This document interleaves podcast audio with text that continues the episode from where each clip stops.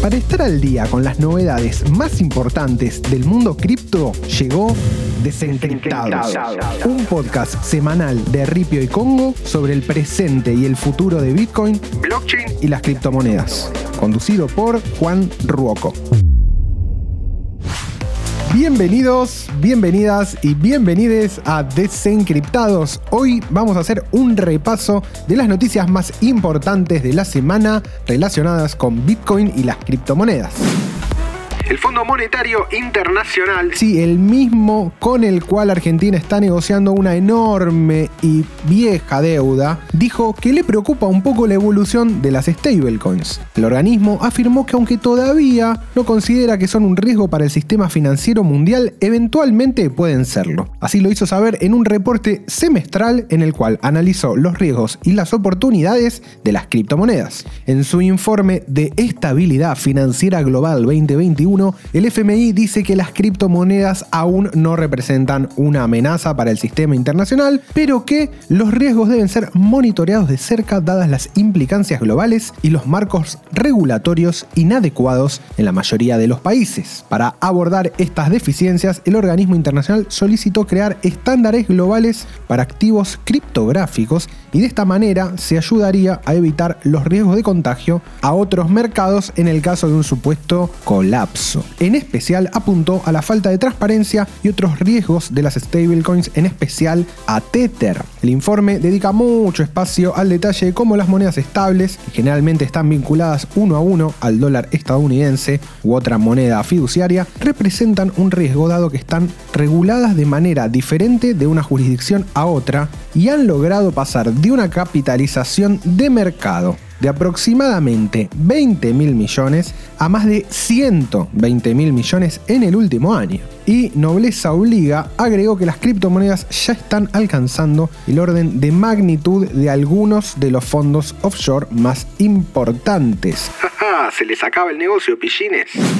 El presidente de la Reserva Federal, Jerome Powell, dijo que el gobierno federal de los Estados Unidos tiene que regular el mercado de criptomonedas pero que una prohibición general de Bitcoin y otros activos no está en el menú. En este sentido, sería una política completamente opuesta a la que tuvo China hace poco tiempo y que hemos hablado en otros capítulos de Desencriptados. Powell aclaró que una prohibición al estilo China, como decíamos recién, sobre los activos digitales no es algo que estuvieran considerando. Powell, en línea con lo que dijo el FMI, se refirió también al estatus regulatorio de las stablecoins y las deliberaciones en curso del Banco Central en torno al llamado dólar digital. Recordemos que China ya está en carrera de lanzar su propia moneda regulada por el Banco Central, pero a la vez digital, el renminbi digital. En opinión de Powell, una moneda digital del Banco Central o un CBDC, CBDC, como se les suele decir, podría realizar muchas de las funciones de las stablecoins, obvio,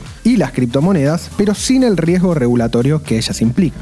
Básicamente lo que está diciendo la Reserva Federal es que para solucionar el inconveniente que hay con las stablecoins, de que cambian mucho de regulación de un país a otro, cómo se toman o cómo se regularizan en diferentes jurisdicciones esos activos, la mejor solución sería sacar un dólar digital, un criptodólar, que básicamente cumpliría la misma función que el de las stablecoins, pero estaría regulado por el Banco Central de los Estados Unidos. Algo que se viene hablando hace mucho tiempo y más que nada desde la aparición justamente de Tether, que Tether viene a cumplir ese rol, digamos. Es un activo que tokeniza los dólares, pero ¿qué tal si lo hace el propio Banco de Estados Unidos? Lo cual es un panorama súper, súper bullish para las criptomonedas.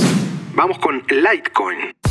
Litecoin es una de las altcoins más reconocidas en el criptomundo. Esta criptomoneda nació en octubre de 2011 como una alternativa a Bitcoin. De hecho, Litecoin es un fork del software de Bitcoin Corp. Su creador, Charlie Lee, es el ideólogo y la figura más reconocida del proyecto. Entre sus principales propuestas, Litecoin busca ser una criptomoneda con generación de bloques más rápidos, comisiones más económicas y una alternativa eficiente para pagos online. Todas ideas que están buenísimas, pero que con el clásico problema de escalabilidad que tienen las criptomonedas se fue diluyendo un poco, hay que decirlo. Esta criptomoneda dispone de un límite de 84 millones de unidades disponibles, cuatro veces más que Bitcoin. Su mecanismo de consenso se basa en la prueba de trabajo, al igual que Bitcoin, pero con un algoritmo que resulta más ligero para facilitar el minado de la misma. Litecoin es una criptomoneda cuya generación de bloques toma dos minutos y medio y por lo tanto es cuatro veces más rápida que Bitcoin. Es todo cuatro veces más. Hay cuatro veces más de cantidad, cuatro veces más rápido. 4X, estaba obsesionado con eso, Charlie. Además, el peso medio de los bloques es de 65 KB, por lo tanto, su blockchain es muy ligera. Al igual que Bitcoin, Litecoin recurre al halving para controlar su emisión y la recompensa de los bloques a los mineros. Recordemos que el halving es ese proceso por el cual pasan las criptomonedas de reducir a la mitad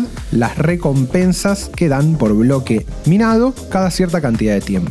A diferencia de Bitcoin, el halving de Litecoin sucede cada 840.000 bloques y el de Bitcoin cada 210.000. El último halving de Litecoin sucedió el 5 de agosto de 2019. El evento llevó las recompensas de bloques de 25 Litecoins a 12,5 y el próximo obviamente lo va a llevar a 6 y se espera que sea en agosto de 2023. Si querés investigar de qué se trata Litecoin, lo puedes hacer muy fácil desde Ripio, donde podés comprar, vender, recibir y enviar Litecoin con apenas unos clics. Todo súper fácil y sencillo para los que recién están arrancando en el mundo cripto.